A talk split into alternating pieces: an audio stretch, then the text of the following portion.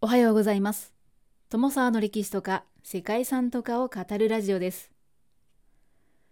このチャンネルでは社会科の勉強が全くできなかった私が歴史や世界遺産について興味のあるとこだけゆるく自由に語っています。本日ご紹介する世界遺産はカールスクローナの軍港です。カールスクローナはスウェーデン南部ブレーキンゲ地方のバルト海に面した町です。17世紀の後半に当時のスウェーデン国王カール11世によって建造されました。造船所や工場が配置されて、行政施設や教会などが加わり、近代的な軍港都市となっていました。ちなみにカールスクローナはカール11世にちなんだカールの王冠という意味なのだそうですね。メキシコ湾からの暖流のおかげで冬も凍ることのないバルト海の主要軍事基地として栄えたカールスクローナは建造されて以来300年間も難攻不落の港と言われました。ですがスウェーデンがバルト海の覇権を失うとその後軍港の開発が進むことはありませんでした。こうして当時の姿を残したまま歴史的建造物や石造りの要塞がかつての面影を今に伝えています。歴史的な軍港ではありますが世界遺産に登録された理由としては当時画期的な建設手法で築かれた近代軍港都市として他国の軍港のモデルになったという点が大きいのではないでしょうか。それでは本日はヨーロッパ初の近代的な軍港と言われる世界遺産カールスクローナの軍港をご紹介したいと思います。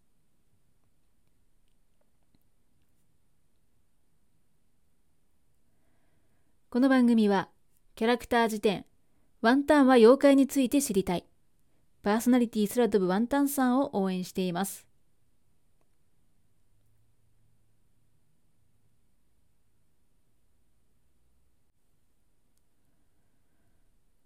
カールスクローナの軍港はスウェーデンのブレーキンゲ地方にある世界遺産です。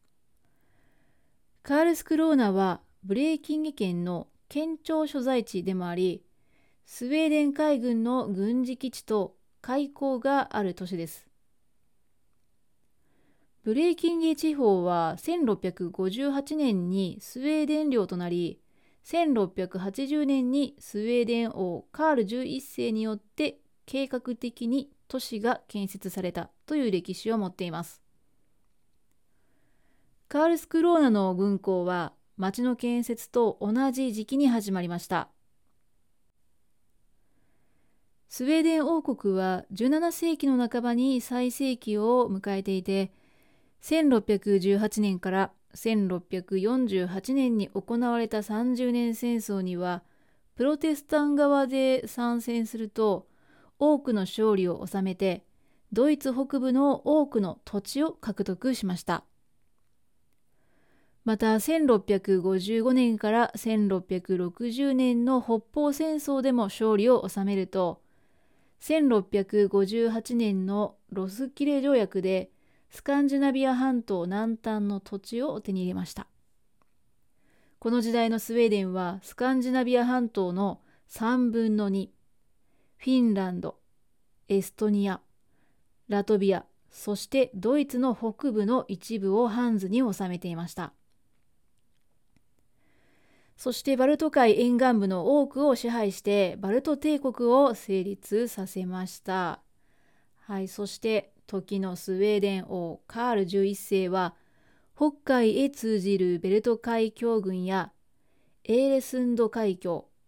バルト海に睨みを利かせるためにデンマークから獲得したブレーキンゲ地方のボデクルに海軍基地や造船所を建設しました。ボデクルという町なんですけれども当時カールスハムンという町の名前に改名されています。1676年にはデンマークに占領されてしまったそうですが奪還後1679年以降は立地や港としての条件の悪さが問題となっていたそうです。そんな中1680年カール11世は30の島々が連なるブレーキンゲ群島の複雑な地形に目をつけると中央のトロッソ島に港湾都市の建設を開始しました。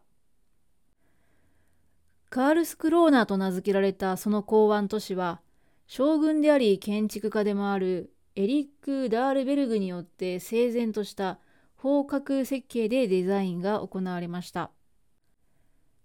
都市づくりの中心となったのは丘の上のストールトルゲット広場で広場の周りに市庁舎や教会が建設されました。またその周辺には私立図書館や郵便局劇場バクトマイスタースカ宮殿といった公共施設も建てられました。いずれもバロック様式を中心としたデザインが採用されていますが聖三位一体教会にはパラーディオ様式の影響も見られます。海軍の主要港は南に位置していて城壁で囲まれた内部に海軍基地や造船所が設置されました。海軍の建設はカールスローナから始まり1711年カールスローナの造船所には1100人が働き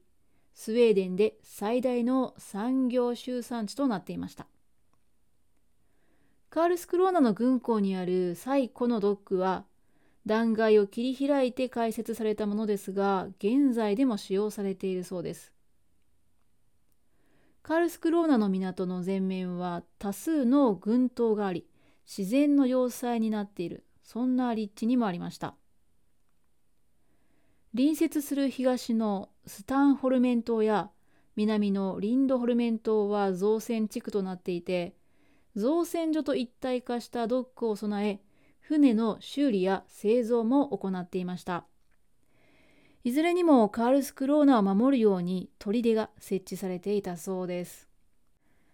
さらにカールスクローナの西には西造船所が設立されていて、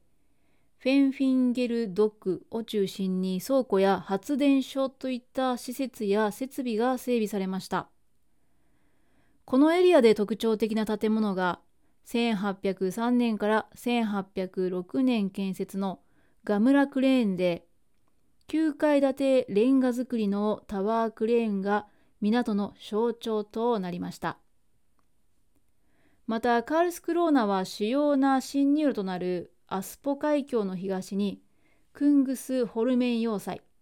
西にドロット・ニングカース要塞を設置して防衛ラインも形成しました加えて補強的な要塞が建設されていますがいずれもスウェーデンの主管であり建築家のエリック・ダールベルグの設計だったそうです。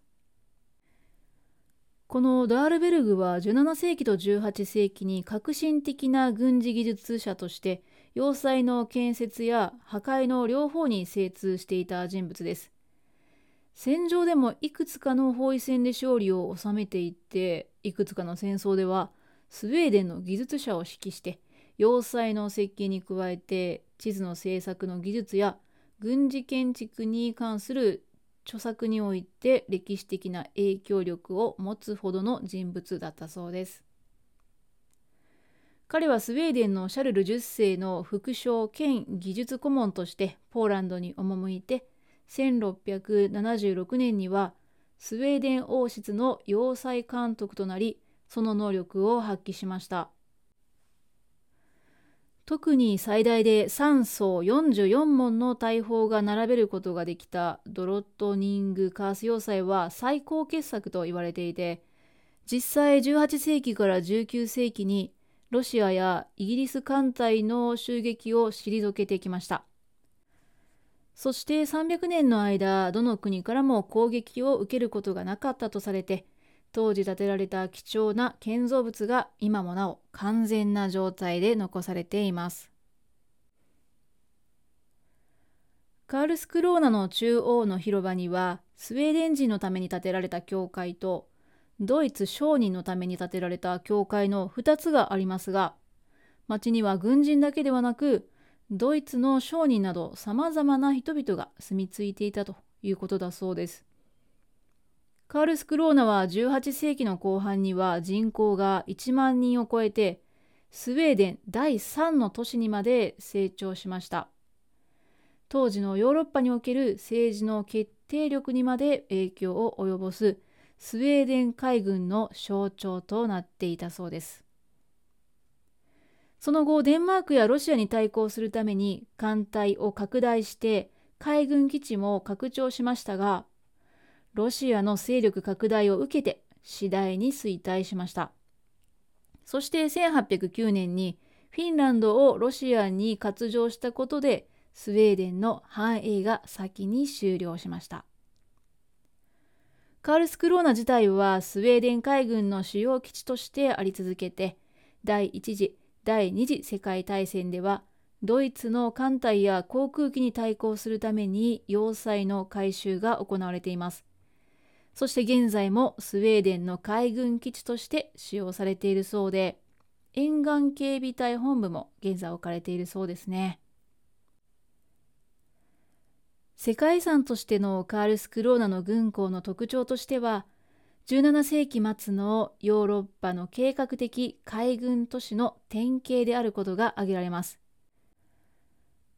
当初は先進国の施設に倣って建設を進めていたカールスクローナの軍港ですが、その後は他国の軍港のモデルとなるまでに発展して、スウェーデンの政治にとっても重要な役割を果たしました。現在はスウェーデン海軍の歴史やこのカールスクローナの軍港が発展した背景などを学ぶことができる海洋博物館や教会など見どころが多い都市となっています。そして17世紀から18世紀初頭に建設された当時の建築物が今も良好な保存状態で現存しているので当時の街並みや雰囲気を十分に感じることができる世界遺産です。